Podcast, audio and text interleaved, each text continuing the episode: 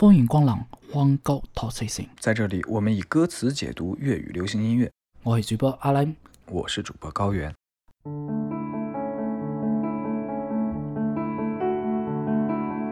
因为我们是一档专注粤语流行音乐歌词解读的音乐推荐播客，嗯啊，所以呢，嗯，比较知名的香港作词人一定是避不开的啊。我，们主播阿？兰最喜欢的香港作词人就是黄伟文。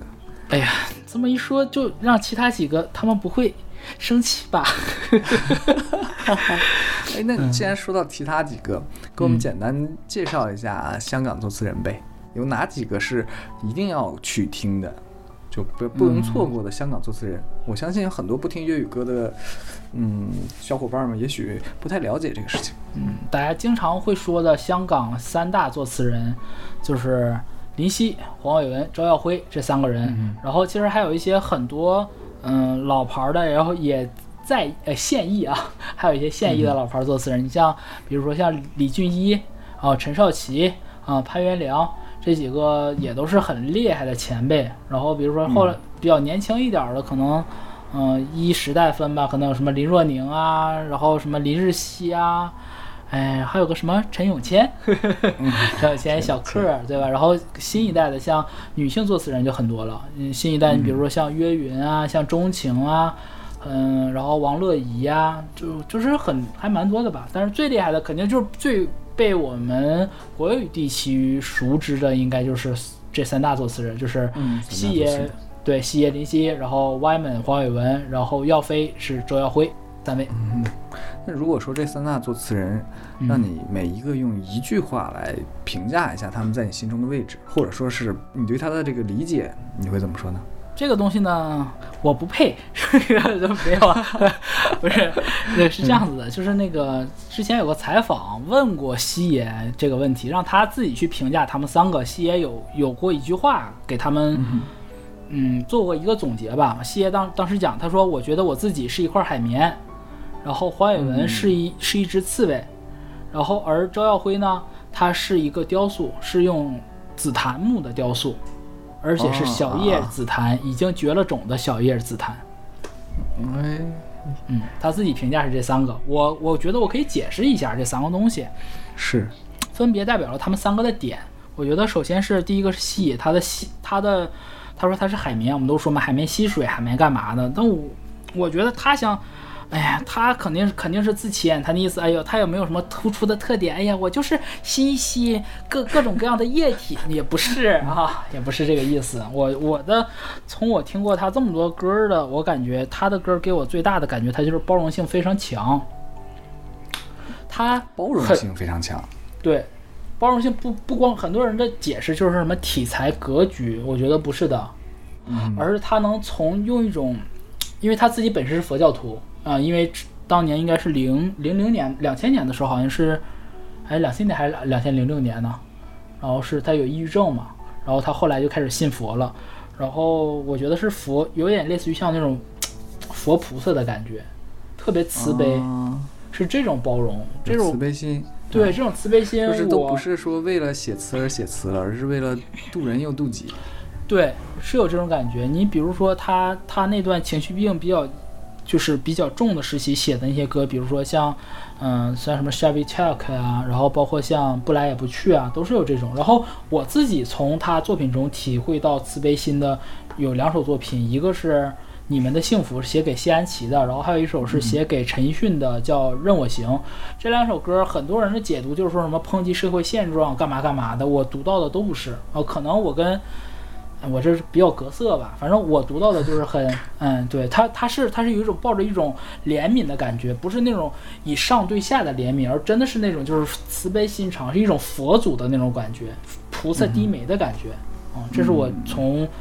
西野的词里面读到的。然后外面啊说西野说他像个刺猬，我的理解是外面会像刺猬什么时候会把刺亮起来呢？遇到危险，遇遇到遇大家说遇到危险的时候，那对就是一般的俗人的解读。哎，我这这里面我就是 为了俗人为了赢，我就是对我就是这个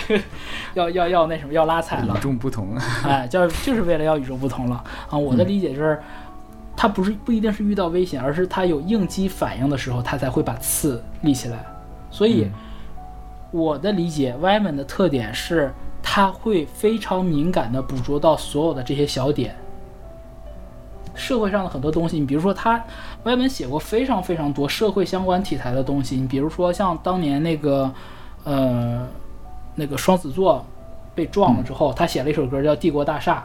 啊，帝国大厦原本是因为有双双子座，它就变成不是第一高楼了，然后啊，是的，这俩倒了之后，他又变成第一了。他以帝国大厦的口吻来写了一个一这样一首词，然后后面你像包括他写给那个写的那个那个叫什么，呃，我想想啊，应该 Shine 那个组合写过两首我都特别喜欢的歌，一首叫《曼谷玛利亚》，写的是曼谷的雏妓，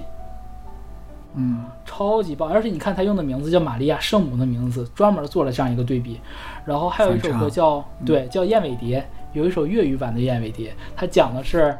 讲的是呃呃城市破坏自然的一个故事，写的极其浪漫啊。就抛开这些不说，那它有也有一些更多为社会发声的东西，你比如说像什么百姓啊，像什么今生不回家呀，很多的理解的。也就是说，嗯，他并不是为了保护自己，只不过是他的那个心绪是是磅礴的，是博大的。如果说你触到了他的点，他就会自己会反击。对，他就像有一张特别大的一种神经网，就哪个是一点小事儿的时候，哎，他马上就有一个反馈出来。对对对对对对对，嗯，呃，他是这种感觉，所以我是觉得他是一个热心社会、热心时事的这样一个人，就是他，他是一个活着的、生活在这个时代的一个人，这是我对他的理解。然后最后说耀飞老师，嗯，说他是一个绝了种的小叶紫檀雕的 一个精美雕塑啊，仅此一块儿，什么意思呢？嗯，很多人就说，哎呀，说他对于周耀辉的最大评价就是说他的晦涩难懂啊，说他的粤语歌。但是你想想，你想想，就是他一定不是一个刻意晦涩的人，因为毕竟 《爱的朱大哥》就是他写的嘛，对吧？《爱的朱大哥》就是我们耀飞老师写的，对吧？就是嗯他，我对他的理解，小叶紫檀绝了种是什么意思呢？而是说他是说描述一种他的那种精美，他对艺术的追求，他的精雕细琢这种气质。绝了种是说那种绝无仅有，很很少有人会去，就是你小叶紫檀绝了种了，就这一块儿雕完了，没了就没了。很多人就说啊，他的他的文风独特，不是的，我的理解是，他会从用他独特的视角去看事情、看问题，嗯嗯嗯这是说他的，嗯，他的独一性是体现在这儿的。